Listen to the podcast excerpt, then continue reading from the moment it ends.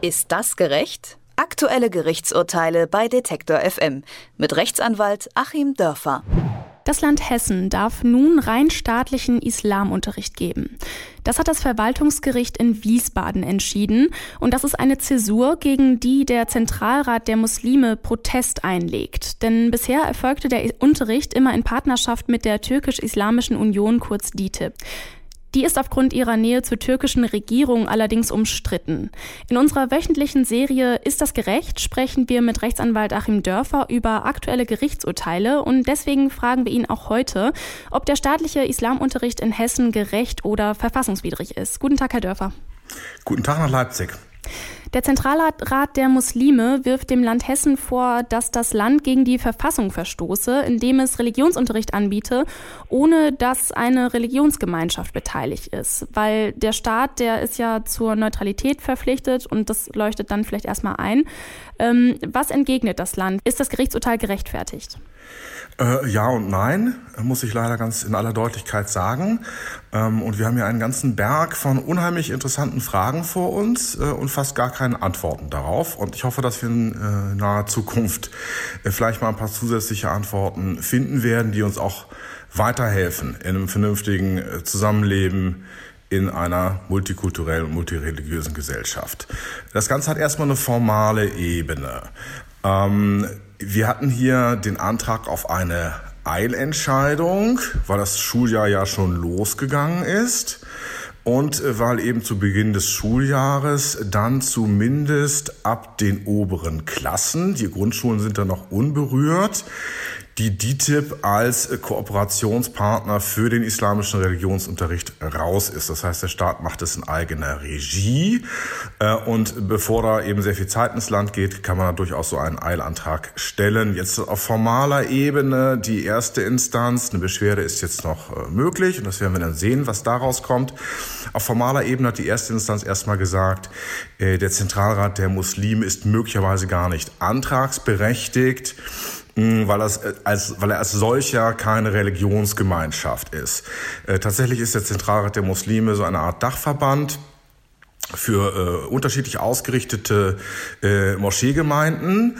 So, das hört sich jetzt relativ einfach an, aber dahinter äh, lauert ein riesiges Problem, was wir natürlich seit Jahrzehnten haben äh, und was wir uns auch, äh, wenn ich jetzt mal von wir als die ähm, christlich geprägte Mehrheitsgesellschaft rede, ganz wertneutral, ich bin ja auch kein Christ, was wir uns selber eingebrockt haben. Wir haben nämlich das Vorurteil, dass Religionen irgendwie zentralistisch organisiert sein müssten und dass sie sich deswegen auch ganz leicht in so eine zentrale Organisation gießen lassen und dann kann man aus diesen zentralen Organisationen eine offiziell anerkannte Religionsgemeinschaft machen. Das funktioniert bei den christlichen Kirchen, es funktioniert nicht beim Judentum, es funktioniert nicht beim Islam.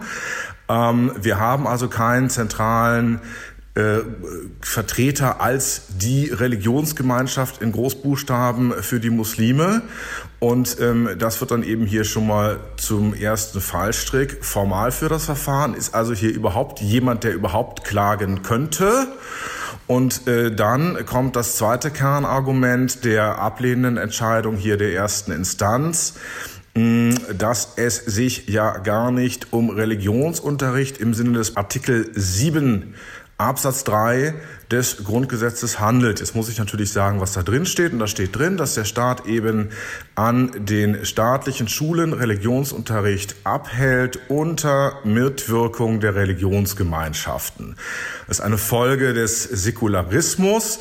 Säkularismus bedeutet, der Staat ist religiös neutral, aber er lehnt Religion nicht ab. Der sieht sie als was Positives, aber ist blind, welche Religion nun recht hat. Das heißt, man macht grundsätzlich, jetzt kommen wir zu dem Stichwort, Stichwort ein Bekenntnisunterricht in den Schulen auch, wo es nicht nur um Wissensvermittlung, sondern auch um Glaubensvermittlung geht. Und bei diesem Bekenntnisunterricht ähm, bezieht man die Religionsgemeinschaften ein. Und jetzt hat das Land Hessen so eine Art Taschenspielertrick gemacht ähm, und hat gesagt, ja, das ist ja jetzt gar kein Bekenntnisunterricht mehr, ähm, sondern äh, das ist hier eine reine Wissensvermittlung. Da sind wir auf der Ebene von so einem Fach wie, ähm, ich weiß nicht, Politik äh, oder Philosophie. Und ähm, da haben doch die Religionsgemeinschaften sowieso nicht reinzureden. Ähm, also insofern ist das formal alles erstmal begründbar. Und der zweite Punkt, wenn Sie mich fragen, ist das gerecht? Nein, das finde ich nicht gerecht, weil es ist ein Taschenspielertrick äh, und man kann auch nicht ernsthaft die Religionsgemeinschaften einfach mal so eben mit einem Fingerschnipsen ausboten, indem man sagt, wir nennen das jetzt anders. Ich glaube, da würden sich die christlichen Kirchen auch bedanken, wenn man den evangelischen Religionsunterricht einfach in Sport umbenennt und dann die Kirchen rausschmeißt. Mhm weil ähm, laut einem Bericht des Bundesverfassungsgerichts aus dem letzten Jahr handelt es sich ja auch um einzelne Gemeinden, die sich verfassungswidrig oder nationalistisch religiös äußern. Und da kann man ja eigentlich schon zu der Einschätzung gelangen, dass es jetzt ein bisschen übertrieben ist, direkt die Kooperation des ganzen Bundeslandes mit DITIB aufzukündigen. Ja, das sehe ich auch so. Das ist dann ja auch eine politische Frage. Wir haben ja hier einmal äh, die verfassungsrechtliche Ebene, wo wir eben formal relativ streng an der Verfassung entlang die Freiheit der Religionsgemeinschaften schützen müssen. Dann haben wir die pragmatische Ebene, welcher Religionsunterricht mit wem ist überhaupt sinnvoll? Brauchen wir überhaupt sowas wie muslimischen Religionsunterricht? Und wir haben die äh, politische Ebene, die da ja auch reinspielt. Es gab ja irgendwann die politische Entscheidung, eben genau das anzubieten im Rahmen des äh, ungeschriebenen Staatsziels Integration, wie viele sagen, wollten wir genau das in die Schulen reinziehen. Und ähm, dann muss man halt gucken, genau, ist man ist sozusagen diese politische Entscheidung, die gefallen uns jetzt nicht mehr. Ähm, wie weit dringt es durch? Ich finde die Überraschung hier auch überraschend. Ähm, denn DTIP ist seit seiner Gründung, deswegen heißt das Ding auch so, ähm, bitte ähm, bitten Sie mich jetzt nicht die türkische Abkürzung auszubuchstabieren, äh, ist seit seiner Gründung immer staatlich gewesen. Es ist immer ein Bestandteil der Dianet, der äh, türkischen Religionsbehörde gewesen. Und deswegen ist DTIP, ich selber mache seit 1993 ähm, Politik im Bereich von ja, äh, interreligiösen Dialog mit dem Islam, deswegen ist die DTIP auch so lange so beliebt gewesen weil sie quasi dieses staatliche TÜV-Siegel hatte. Ähm, das wird durch den türkischen Staat kontrolliert. Jetzt mit der Wende zu Erdogan und ähm, tatsächlich auch da einer anderen Ausrichtung bis hin zu frauenfeindlichen, antisemitischen Teiltendenzen. Äh, da passt einem die DITIB auf einmal nicht. Ähm, aber das ist ja geradezu schizophren, erst zu sagen, wir sprechen genau mit denen, weil sie staatlich kontrolliert sind. Und auf einmal sagt man, wir sprechen mit genau mit denen nicht mehr, weil sie staatlich äh, kontrolliert sind. Dann geht es ja gar nicht um die staatliche Kontrolle, sondern es geht um die inhaltliche Ausrichtung. Und dann sollte man doch eher in eine kontroverse Debatte eintreten und darum ringen, wie dieser Religionsunterricht aussehen kann, statt es so formal auszuboten.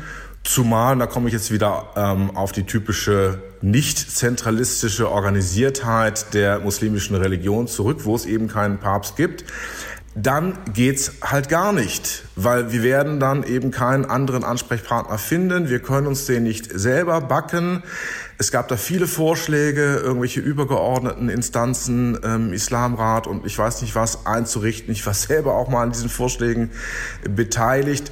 Wir müssen mit den Muslimen und mit den muslimischen Organisationen leben, so wie sie da sind.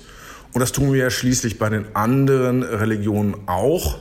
Ähm, keiner ist auf die Idee gekommen zu sagen, die katholische Kirche fliegt jetzt mal aus dem katholischen Religionsunterricht raus, weil die einfach einen massiven Glaubwürdigkeitsverlust erlitten haben, weil es da massive Skandale sexueller Übergriffe gab, weil die nicht demokratisch legitimiert sind und weil uns der Papst X oder Y nicht gefällt, brechen wir einfach mal die Kooperation nicht ab. Nein, also der Herausforderung sollte man sich dann politisch schon stellen, um die richtigen Lösungen zu ringen.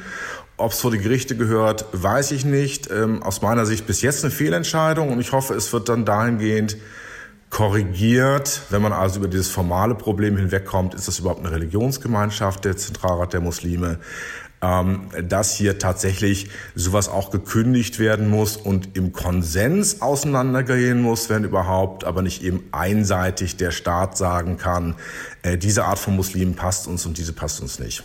Ja, Sie haben es ja gerade auch schon angesprochen. Eigentlich äh, ist jetzt irgendwie so ein bisschen Doppelstandard. Ne? Man müsste ja jetzt auch eigentlich sagen, ähm, die Kirche muss man jetzt irgendwie ähm, vom Religionsunterricht trennen, damit das irgendwie wieder aufgeht. Gibt es da schon irgendwelche Forderungen so oder bleibt das so unangefochten?